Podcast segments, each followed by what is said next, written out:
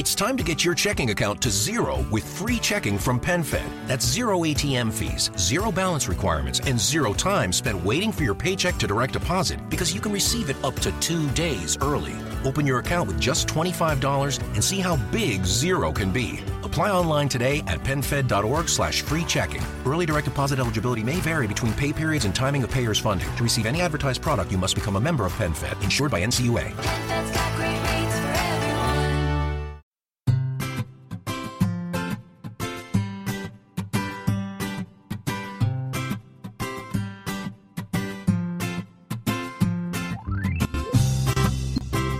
Bienvenidos al capítulo 68 de Perspectiva, un podcast de estrategia empresarial donde analizamos cada semana todas las decisiones y estrategias de las empresas que nos rodean. En el programa de hoy conoceremos la historia de Barreiros, una empresa que fue referente en el sector de la automoción en los años 60 y que pasó del todo a la nada. En las píldoras de la semana comentaremos, como no, los últimos movimientos de Amazon en España, desde dos puntos de vista, los que han decidido colaborar con ella y los que compiten a cara de perro en el día a día. Y hablaremos de la propuesta de Deliveroo de pago a los repartidores en bici y los problemas surgidos estos días. Si eres de los que te gusta estar informado, no lo dudes, sube el volumen y acompáñame. Yo soy David Tichasi y hoy es 10 de julio de 2017. ¡Comenzamos!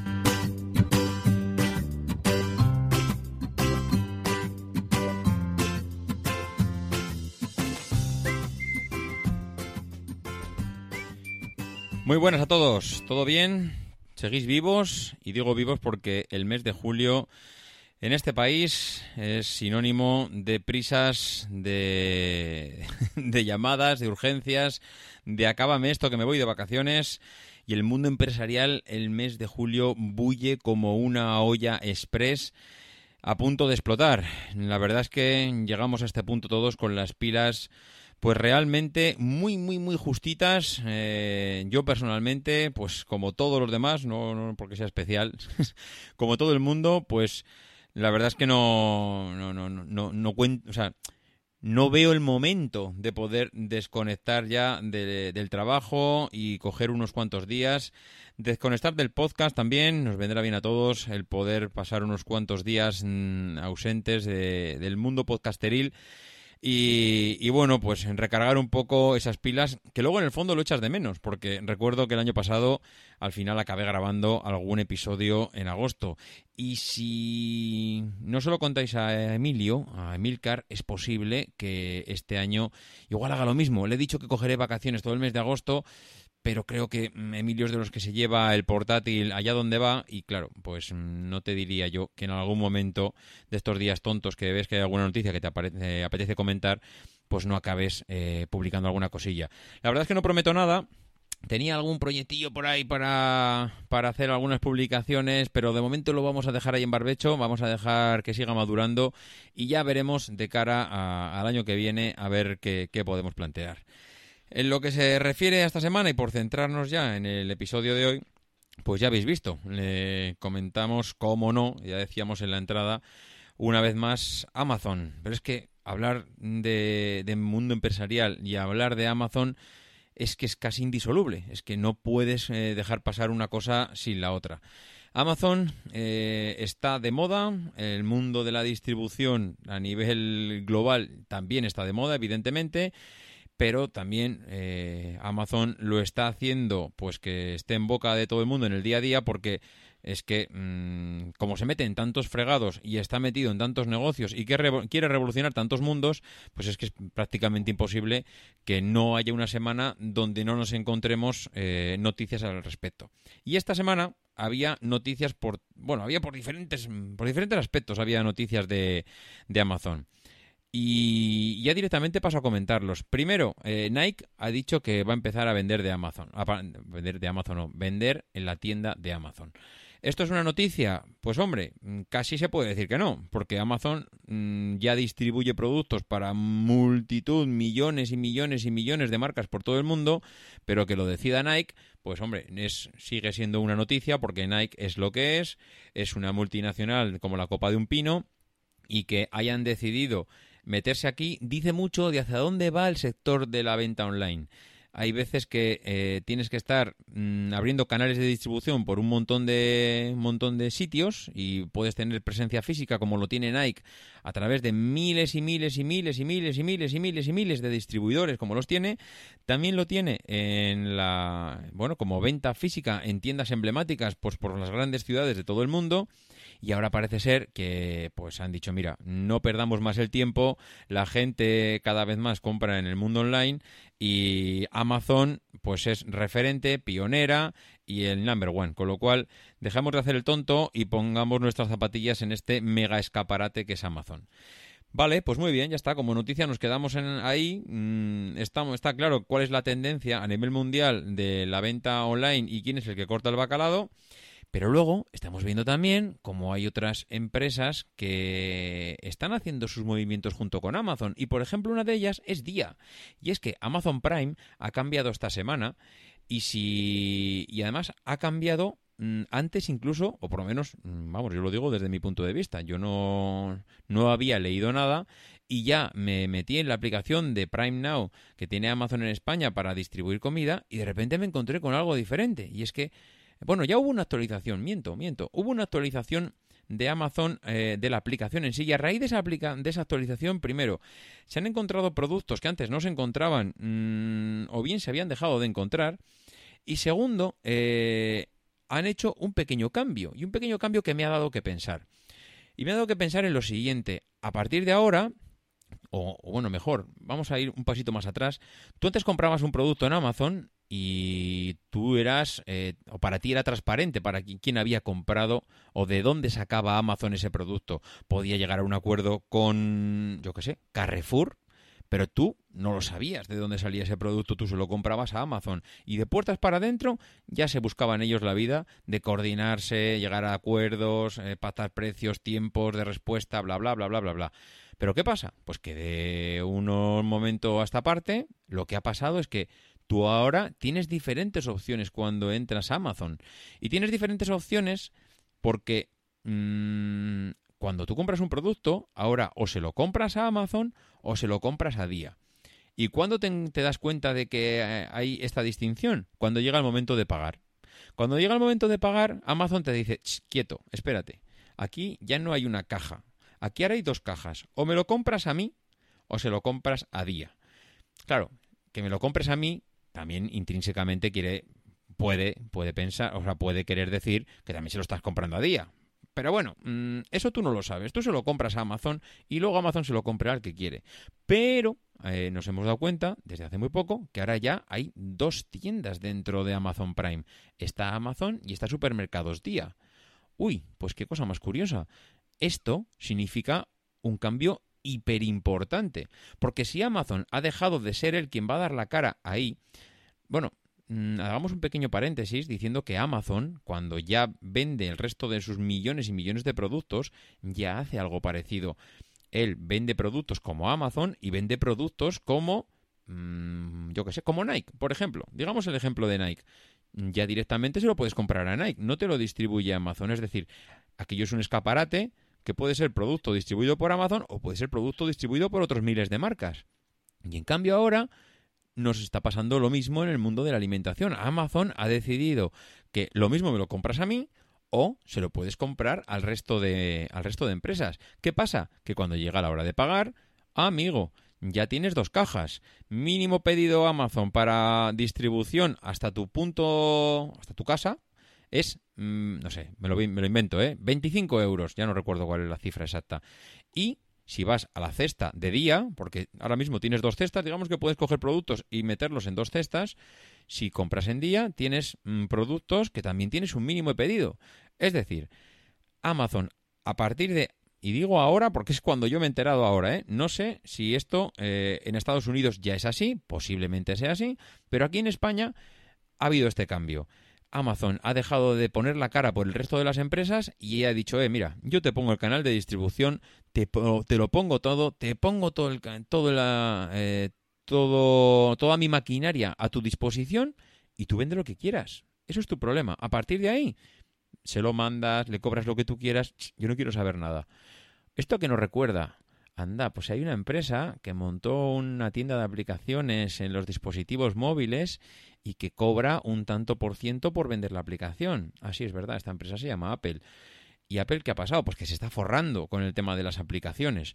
¿Qué está haciendo Amazon? Amazon está diciendo, eh, yo te pongo la tienda y a partir de ahí tú sabrás lo que haces. Yo te cobraré un tanto por ciento por ponerte el escaparate, el- bueno, digamos, por dar la cara eh, y poner a tu disposición todo este canal de distribución que estoy poniendo y estos millones y millones y millones de usuarios que compran aquí, que tú hasta ahora ni soñabas que los tenías, y, ah, amigo, de repente tienes acceso a todo el mundo. Claro, evidentemente pasa por caja. Esto no vale nada. Bueno, pues a mí no me extrañaría que a partir de un determinado momento eh, determinadas eh, tiendas, supermercados, etcétera, que no tienen ese know-how que tiene Amazon, digan, oye, ¿y yo me voy a poner a implementar todo este sistema de distribución cuando Amazon me lo puede, con un chasquido de dedos, clac, directamente ponerse eh, a mi servicio? Evidentemente, por una módica cifra, pero es que igual me sale más a cuenta mm, dejar de implementar este, este I más todas estas empresas que están aquí dándole vueltas al coco de cómo ofrecer todo este canal de distribución y de repente Amazon me lo está poniendo en bandeja. Es que igual es más barato comprárselo a Amazon. Mm, pues, mm, oh amigo, pues quizás sí, quizá lo sea. Esto además lo unimos con otra noticia de Amazon que salía esta semana y que hablaba de quién eh, de bueno hablaba de Mercadona en general y hablaba pues de la evolución hacia la venta online que está haciendo Mercadona en su página web. Pero claro esto no lo puedes obviar y no puedes eh, hablar de la compra que ha hecho Amazon en Estados Unidos de Whole Foods. Entonces al final lo que decía el artículo, la verdad es que no recuerdo muy bien dónde lo leí, he estado buscándolo, yo no sé si fue en, en eh, que hablaba de, de, bueno, de la guerra de los supermercados, que, bueno, no sé si fue en Sataka o no lo fue, pero lo que sí que os recomiendo es leer el artículo de Eduardo Archango, Archanco, perdón, en Sataka, porque es un grandísimo artículo. El artículo eh, dice Mercadona necesita ser Amazon antes de que Amazon consiga convertirse en Mercadona espectacular el artículo. La verdad es que eh, estoy totalmente de acuerdo con Eduardo. La verdad es que lo ha clavado y, y me ha encantado ese artículo. Y es la. Iba a decir un taco, pero lo voy a decir. La puñetera realidad. Mercadona necesita ser Amazon antes de que Amazon consiga convertirse en Mercadona. Y Amazon va a intentar convertirse en Mercadona. Y no es que mm, se refiera a que va a intentar convertirse en una empresa que vende, o sea, en, un supermercado. Va a intentar convertirse en... eh, va a intentar comprar una empresa en España, en Francia, en, en todo el mundo. Lo mismo que ha hecho en Estados Unidos, lo va a acabar intentar, a intentar hacer pues allí donde, donde pueda, ¿no? Y es verdad, y es verdad que eh, si unimos esto con lo que comentábamos antes, eh, hay que estudiar todas las guerras y todos los francos que tiene abiertos Mercadona. Es decir, está en el canal online, está en el, en- bueno, ahora mismo en presencia física con supermercados en Estados Unidos con lo que acaba de comprar. Eh, está haciendo, eh, distribuyendo para terceros y poniendo todo su canal logístico con lo que acabamos de comentar para día. Es decir, está tocando todos y cada uno de los palos que puedes tocar en el mundo de la distribución de alimentos. Eh, de verdad que cada vez se me hace más difícil eh, pensar en un futuro en el sector alimentario sin Amazon. No sé en qué momento Jeff Bezos hizo esta apuesta, pero creo que van a por todas. Pero van a por todas mm, de una manera tan descarada que es que cada vez que leo el, artículo, el titular de, de Eduardo en Sataka, es Mercadona necesita ser Amazon antes de que Amazon consiga convertirse en Mercadona. Yo no sé a qué velocidad le, están obligando a la hija de, de Juan Roch a implementar ese sistema online que quieren implementar para, para intentar corregir pues la mala calidad que tienen actualmente. Pero realmente es que no tienen mucho tiempo. Bueno, a ver, entre comillas, tampoco seamos tan exagerados. Tienen tiempo. Amazon acaba de hacer esta, esta compra en Estados Unidos, tiene que asimilar la compra, tiene que eh, ver cómo funciona, tiene que analizar y tiene que poner a prueba toda la idea que tenga el señor Bezos en la mente, y es una mente realmente brillante. Entonces, no creo que se lancen a, a, este, a este mundillo sin antes haber probado en casa lo que quieran implementar fuera. Esto tiene toda la pinta de ser un lanzamiento y una preserie total eh, en Estados Unidos. Ahora, como les funcione en Estados Unidos y den con la tecla, empezarán a buscar por toda Europa, eh, por no decir por todo el mundo, pero yo creo que mm, principalmente por toda Europa, porque yo creo que es el caramelo que todavía le falta al señor Bezos por, por terminar de comer. Eh, esos supermercados mm, que no terminan de cuajar, que han pasado por dificultades, que tienen miles de tiendas por todo el país distribuidas, pero que les falta orden eh, y distribución y una y bueno distribución eh, distribución lo que tiene Amazon, vamos, me refiero a eso, me refiero a, esos canales de distribución tan potentes como tienen otros y ellos no tienen, porque mm, seamos realistas, si Mercadona no ha sido capaz de implementar un sistema online tan potente, eh, los que realmente son distribuidores, supermercados de medio pelo, van a ser capaces de implementarlo, es que se me hace prácticamente imposible, o sea, imposible. Entonces, bueno, realmente es una guerra, realmente es una guerra entre estos, eh, estos colosos. Mercadona está luchando porque, por no perder esa guerra. Yo antes pensaba que eh, iba a ir todo a balancearse al mundo online pero ahora ya no lo tengo tan claro. Creo que puede haber un, equilibrio entre la parte online y la parte física. Creo que igual el supermercado de barrio no acabe muriendo nunca. Primero porque las grandes lo necesitan como almacén logístico intermedio, o sea, no me refiero al mega almacén que tienen eh, seguramente las grandes ciudades, sino esos pequeños almacenes desde donde llegar al consumidor de barrio y a donde descargan los camiones con producto y a partir de ahí ya se buscarán ellos la vida para abastecer. Pero sí que es cierto que creo que necesitan esos pequeños almacenes y una vez que tienes abierto un almacén en la ciudad, ¿por qué no lo abres al público? Si al final acaba siendo lo mismo, tu almacén, tus productos, tus estanterías están ahí, lo único que tienes que hacer es evolucionarlo y que cuando alguien venga a comprarlo, pues que igual la venta sea diferente a como lo conocemos actualmente y sea como Amazon, una vez más, nos ha enseñado a través de su propaganda publicitaria de entrar a un supermercado, lo coges, el supermercado te identifica, sabe lo que has comprado, te lo llevas y te lo pasan por cuenta. No sé, hay tantísimas variantes en este sector que realmente es apasionante mmm, cómo puede ir evolucionando semana tras semana. Yo lo estoy disfrutando muchísimo. Y a mí, la verdad es que no, me gustaría ser pesado con este tema, pero es que lo paso realmente bien eh, viendo cómo evoluciona y viendo los movimientos de unos y otros. Espero que, mmm, que no me haga muy pesado con esto, pero es que eh, es realmente interesante mmm, ver los pasos que van dando unos y otros en este sentido. Y si no habéis estado metidos en una cueva, pues habréis escuchado durante los últimos días pues las noticias que han ido saliendo sobre Deliveroo. Deliveroo ya sabéis que es una empresa que bueno, utiliza como modelo de negocio el hecho de que los usuarios nos descargamos una aplicación para instalar en nuestro móvil y desde cual eh, elegimos la comida que queremos eh, que nos traigan a nuestro domicilio, ¿no? La empresa, ¿qué hace entonces? Pues eh, lo característico de Deliveroo es que eh, elige o tiene unos repartidores que van en bicicleta o van en, en moto y entregan después eh, la comida. Ellos lo que hacen es, el, bueno, de la empresa se lleva el 30% del precio de lo que se ha servido en la comida. Ese, a ra grandes rasgos, es el modelo de negocio de, de Deliveroo. Claro, eh, ¿Quién son al, final los que nos traen la comida? Mm, pues los repartidores. Los repartidores principalmente utilizan en muchos casos la bici, algunos de ellos utilizan la moto. Se, bueno, habréis podido ver por las, por las ciudades, pues eh, gente en bici, a toda pastilla, para entregar estos pedidos. Lo que llama eh, la atención, según bueno, pues los trabajadores, es que la compañía eh, te dice que bueno que si estás interesado en este en este negocio pues no tienes más que ponerte en contacto con ellas. Incluso tienes la flexibilidad para elegir horario en el que estás disponible. Es decir oye yo, yo soy un ciclista que tengo las tardes libres. Bueno soy un ciclista soy una persona que trabaja en lo que sea o soy un estudiante que tengo las tardes libres y dices oye mira pues yo a partir de las 2 eh, de 2 a 10 de la noche estoy mmm, dispuesto a hacer repartos de comida bueno, pues eh, tienes la flexibilidad, según la empresa, de eh, elegir eh, franja horaria. Claro, luego Deliveroo viene y te dice, vale, muy bien, estás libre de 2 a 10, vale. Venga, pues tu horario va a ser, mm, yo qué sé, de 5 a 9 de la noche. Es decir, al final es Deliveroo el que elige, el que tiene la última palabra para decirte en qué franja horaria, en función de la disponibilidad que tú le has dicho, pues va a darte trabajo.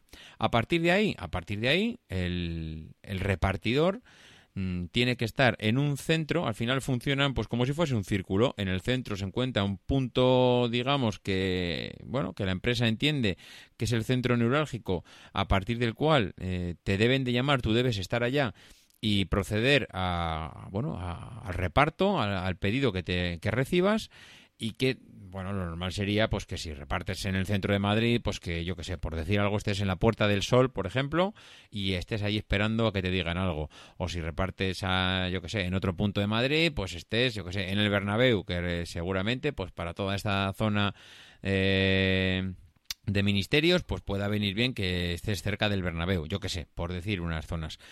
¿Qué pasa? Pues que en el momento que tú llegas allí, estás a disponibilidad de la empresa. Claro, tú eres autónomo, pero la empresa mm, dice, oye, tú vas a estar allí parado. Entonces, si llegan los pedidos, tú te llevarás un tanto por ciento de los pedidos, que creo que andaban en, en torno a los 4 euros, si no recuerdo mal, por, por pedido. Eh, lo que te decía Deliveroo es, vale, tú estás disponible, si llega el pedido lo repartes y te llevas un tanto por ciento, y si no llega el pedido, yo por el mero hecho de estar disponible, te voy a pagar a ti eh, esa disponibilidad, que si no recuerdo mal eran eh, 2 euros eh, a la hora. Mm, claro, eh, si durante un tiempo determinado has trabajado 50 horas y solo te han llegado eh, 70 repartos, pues hasta hace poco los trabajadores de Deliveroo cobraban un mínimo de 100 repartos. Es decir, como yo te voy a pagar eh, dos pedidos a la hora, tengas o no tengas pedidos, ya sabes que vas a cobrar, si estás trabajando durante 50 horas, vas a cobrar mínimo como 100 repartos.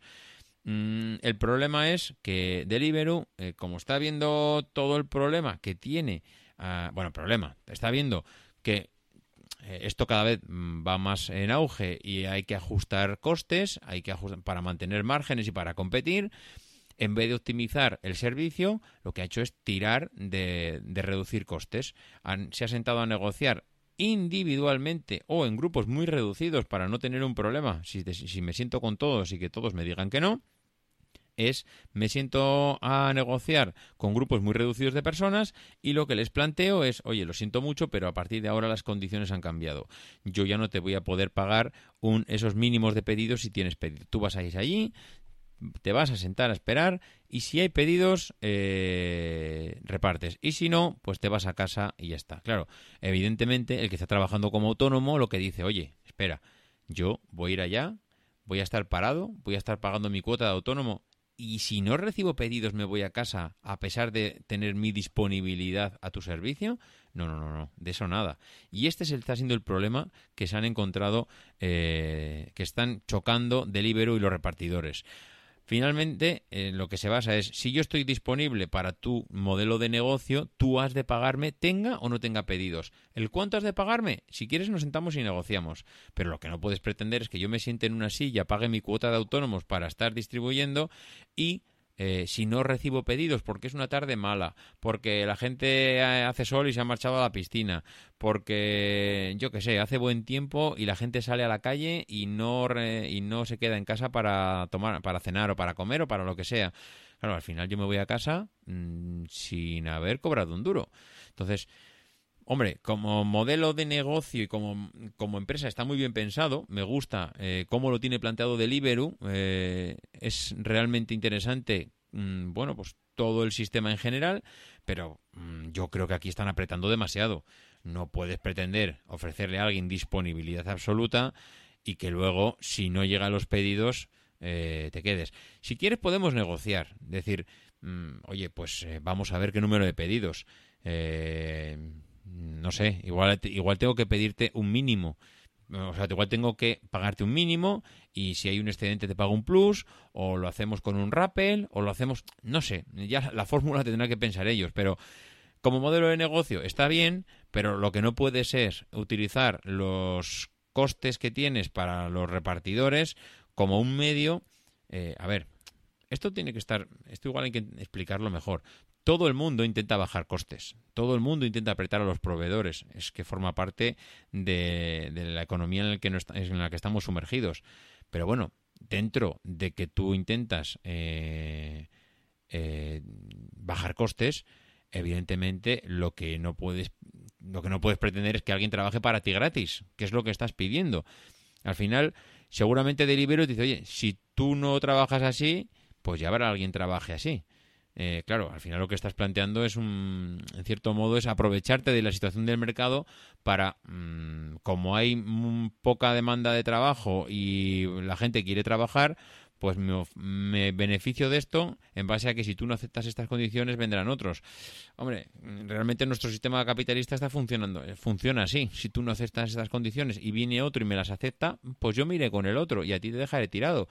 Pero claro, ¿quién va a aceptar esas condiciones? Yo es que no creo que haya mucha gente que acepte disponibilidad absoluta a cambio de cero euros. Mm, no sé, mm, creo que al final habrá un acuerdo y tendrán que llegar a, entenderse, pero realmente es que creo que este lo que estaba planteando Deliveroo en este momento no era muy viable. Y la empresa de la semana no es otra que Barreiros. Barreiros, pues para muchos de los que hoy en día vivimos en una era totalmente tecnológica, pues nos puede sonar un poco a desconocido, pero para los que tengan un poco más de años y estén metidos en el mundo de la automoción, seguro que Barreiros no les suena mm, muy, muy extraño como nombre y como empresa. Barreiros fue un- una industria española de producción principalmente de motores, de camiones, tractores, autobuses, incluso pues, se metió en el mundo de la automoción, de los automóviles, pues con carretillas, con eh, furgonetas, carrocerías, bueno, se metió un montón de historias y fue fundada por el empresario Eduardo Barreiros en 1954 hasta eh, el año 78. Eh, el señor Barreiros, pues no era un hombre que tenía títulos, eh, pero lo que sí que tenía era la capacidad de hacer magia con los motores de la época. Y esa fue la clave un poco de, su empresa, ¿no? Esa inquietud y ese conocimiento del mundo del motor eh, para que relanzase su empresa hasta, hasta codearse pues, con los más grandes de la automoción a nivel mundial. Y posiblemente esa fue, fue una de, bueno, iba a decir, de, de, lo que le, lastró la compañía. No sé hasta qué punto puedo, pudo influir eso, pero sí que desde luego eh, pues le, le afectó esa, esa ambición que, que él tuvo. Bueno, pues eh, este hombre eh, nace en un pueblo de Orense en el 19, eh, se crió parece ser entre motores, su padre tenía una línea de autobuses y bueno, parece ser que le sirvió aquello como banco de pruebas para experimentar con todo ese mundo del motor y los tubos de escape. Después de la guerra civil, este hombre monta un taller que parece ser que fue un apéndice de lo que era la, la empresa familiar. Empezó a fabricar y a vender gasógenos, eh, un artilugio que extraía de la madera y del, del carbón eh, gas combustible. eh, se acoplaba a tractores, autobuses y maquinaria agrícola y los ponía en movimiento sin necesidad de repostar gasolina. Inalcanzable entonces, eh, bueno, pues un, un precio lo que para muchos eh, parecía un, sueño, ¿no?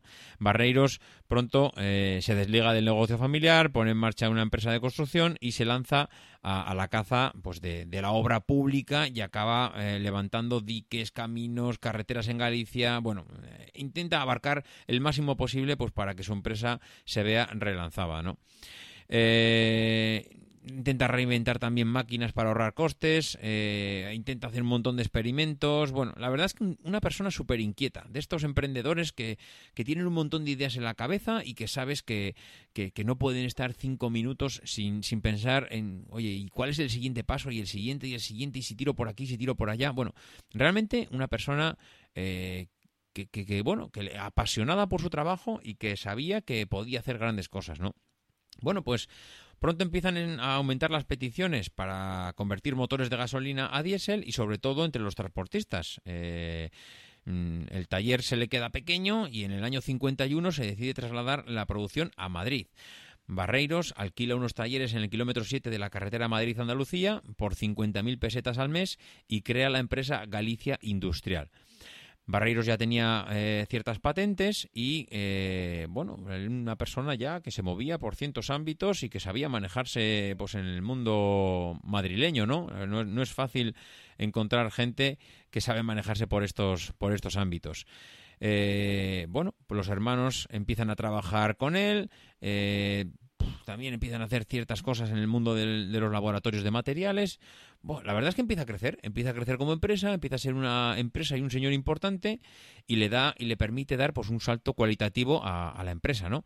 Eh, ya puede armar sus propios motores, eh, no tarda en comenzar a fabricarlos para terceros, es un hombre que empieza a tener técnica, empieza a tener dinero y lo primero que empieza es en, en reinvertir todo eso. Tengo un montón de pasta y te- tengo que reinvertirlo.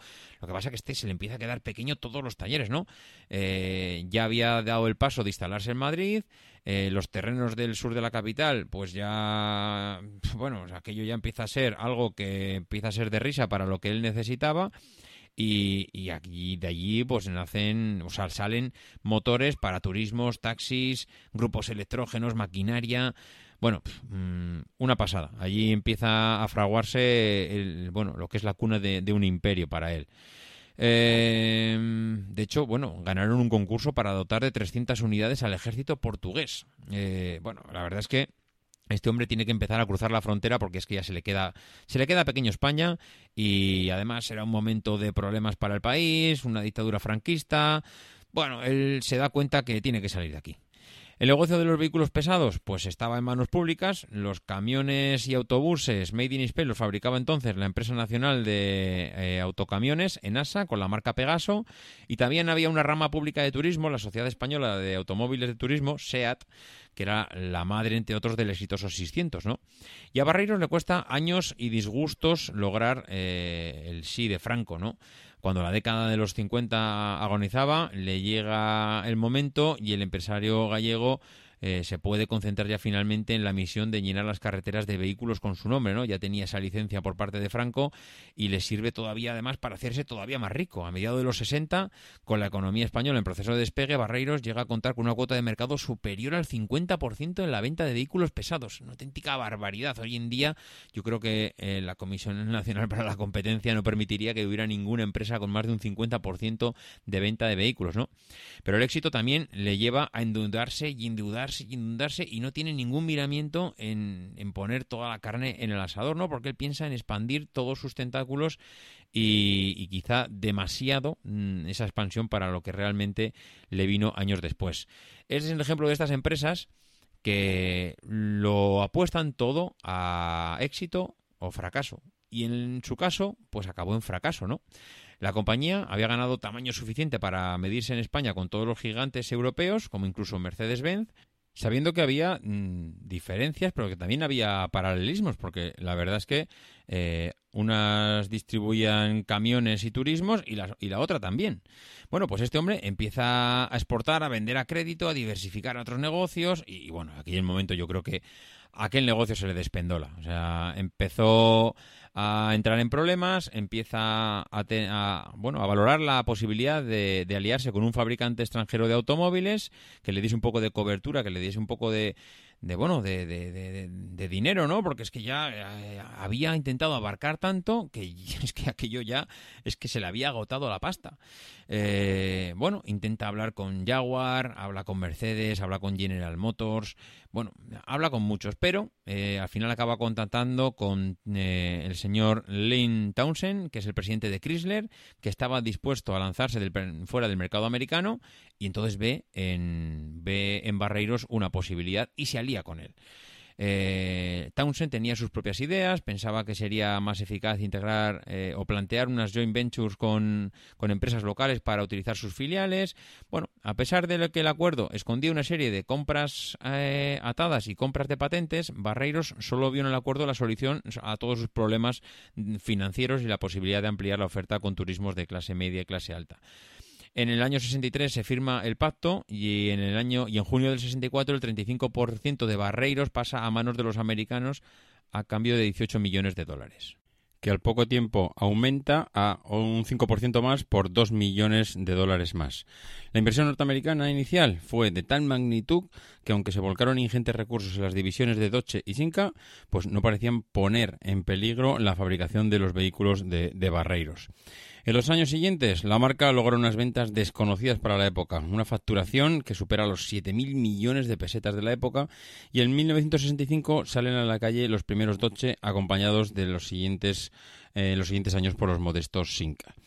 Bueno, pues en este periodo de máxima expansión de la empresa, cuando Eduardo Barreiros tiene reconocimiento nacional como internacional, recibe incluso hasta la medalla de oro al mérito del trabajo y el New York Times le dedica un reportaje eh, dedicándole como uno de los seis empresarios no americanos más importantes del mundo. Ojo que estamos hablando del New York Times como uno de los eh, empresarios más importantes del mundo. Es como si ahora Amancio Ortega recibiese, pues, eh, bueno, recibiese, no, como ya recibe el reconocimiento mundial como uno de los de las dos o tres personas más ricas, pues en aquel momento Barreiros estaba a, a ese a ese nivel. Incluso la revista Business Week le llamó el Rey Midas español. Bueno, pues se levantaron nuevas plantas para fabricar el Sincamil, el Dodge Dark, llegando a tener instalaciones con, con 2 millones de metros cuadrados y plantillas de 12.000 trabajadores. Vamos, eh, se exportaba a 12, ahí va, 12, a 27 países y, bueno, los distribuidores superaban los 25.000. Barreiros eh, estaba pues en la, en la cresta de la ola, o sea, era el empresario de moda, el empresario de la década, era, era pues todo. En el año 66 se llega incluso a plantear formalmente la posibilidad de, de comprar competidores como Saba y Enasa, pero al final no se consigue y aparece la gama de camiones Saeta con tres longitudes de bastidor y una capacidad de carga útil que iba desde los 1800 kilos del modelo eh, 15 hasta los 7500 del modelo 75, a las que se añadirían otras cinco variantes intermedias. Se crea una cabina panorámica eh, con un acuerdo que ya llegan a una marca francesa, el montaje de la cabina pues parece que es muy artesanal y eh, le salió bastante caro a, a Barreiros que eh, a finales de los 60 presentó una cabina de diseño propio. Bueno, pues Barreiros compra por entonces eh, la empresa zaragozana eh, Factorías Nápoles, en cuyas instalaciones se agruparon la mayoría de los elementos destinados a la fabricación de máquinas de obras públicas, tractores, autobuses, bueno. Se funda también una empresa financiera pionera en la venta de plazos de automóviles con un capital de 100 millones de pesetas, el 60% lo pone Barreiros y aparece también CIPSA, un, el Centro de Investigaciones Petrolíferas que realiza prospecciones de petróleo y trabajos de investigación geológicas. Bueno, pues se asocia también con CESA, con Mobil Oil, eh, para protección y extracción de petróleo en el mar. Bueno, lo de Barreiros en la época es mmm, realmente espectacular. Bueno, pues en 1966 Barreros Diesel compra la empresa de furgonetas Tempo Ibérica y eh, sigue expandiendo los tentáculos y diversificando el negocio, bueno, pues con, con, según el plan que tenía, lo máximo posible. Eh, ¿Qué va pasando por debajo? Pues claro, eh, de cara al público hay una imagen de éxito y los medios de comunicación le alaban, bueno, lo tienen encumbrado, pero internamente la familia Barreiros está librando una batalla con el grupo Chrysler eh, bestial, ¿no? Según los criterios de organización que tenía Chrysler, pues aquello no encajaba muy bien tal como estaba funcionando el grupo Barreiros y los objetivos últimos diferían pues cada vez más de lo que quería la americana. Eh, bastó en el 67 que las ventas cayeran fuertemente por debajo de las previsiones que bueno que las necesidades financieras de crédito que habían que habían que, se habían comprometido para sacar adelante el negocio pues fueran eh, pues puestas en duda para que afloraran de nuevo todas estas dudas entre entre barreiros del grupo Chrysler. Eh, de los socios, pues bueno, después de la bajada de las ventas, solo el grupo Chrysler puede dar frente a la situación y el señor Barreiros tuvo que dejar que la participación de los, de los norteamericanos aumentase del 40 al 77%, perdiendo el control de la empresa. A partir de entonces, la familia Barreiros pues vivió eh, el infierno de ver cómo todo lo que había creado con tanto esfuerzo se le iba de las manos. Chrysler reduce, reduce drásticamente las inversiones en vehículos industriales y busca reforzar la penetración en los turismos. Los americanos habían prometido a Barreiros eh, utilizar toda la red de Chrysler y Sinca con la asistencia técnica precisa, pero eso al final nunca se cumplió. El bloqueo económico que estableció Estados Unidos a distintos países de la América del Sur, pues eh, sobre todo, claro, que era un principal mercado para Barreiros, obliga al empresario español al cese de la actividad y de este modo todo el esfuerzo del empresario pasó a ser aprovechado por Chrysler para adquirir un 97,53% del capital a Barreiros que eh, al final acaba convirtiendo su empresa en una filial de Chrysler Europa. Y bueno, pues poco a poco eh, la fábrica se bueno cambia de nombre, pasa a denominarse Chrysler España y eh, aunque nunca mantuvo el nombre comercial de Barreiros durante todos estos años, bueno pues la, empresa él todavía permanecía allí, aunque ya fue perdiendo lo, lo que es el peso específico en la, en la empresa.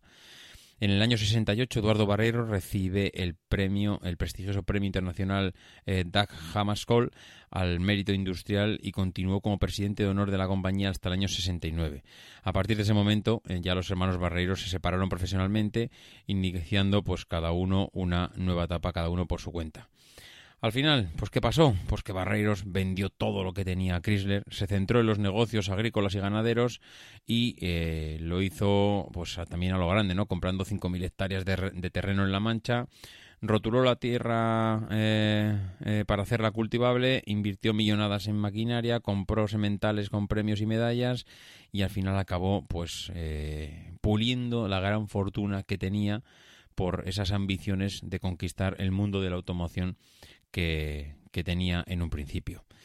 Al final, pues el imperio se redujo a un recuerdos. Barreiros eh, hizo las maletas y siguió pues los pasos de muchos que habían emigrado en la época de la guerra hacia otros países él se marchó sin un duro, mm, se marchó a Cuba y allí con el régimen de, de Franco, no, perdón, de Castro, intentó pues eh, repetir aquello que tanto había deseado, eh, eh, bueno, había deseado y había conseguido en la época de, en la época mm, de su etapa en España.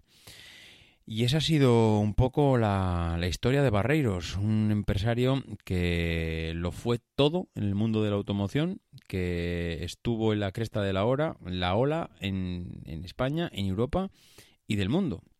Y al final, pues mm, malas decisiones, planes de expansión por encima de tus capacidades hacen que, pues, que bueno, tu empresa empiezan a, empieza a endeudarse, empieza a depender de terceros, empieza a estar en una liga mm, para la cual no estás dimensionada y en el fondo pues acaba pasando lo que le pasó a él.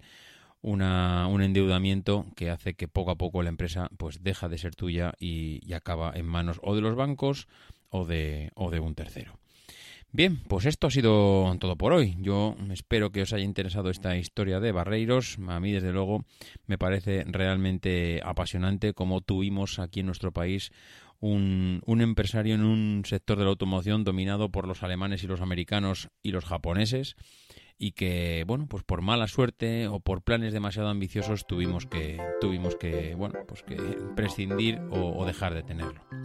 Bien pues hasta aquí el programa de hoy. Agradecer como todas las semanas a los que habéis hecho alguna reseña en iTunes a Javi Garijo a Sal Pego y a Sergers muchísimas gracias por vuestras reseñas y bueno, pues eh, los que queréis poneros en contacto conmigo ya sabéis cómo hacerlo en davidisasi.mac.com, en Twitter arroba en el grupo de Telegram y como digo todas las semanas no dejéis de intentar ser uno de esos locos que hacen lo imposible por cambiar el mundo.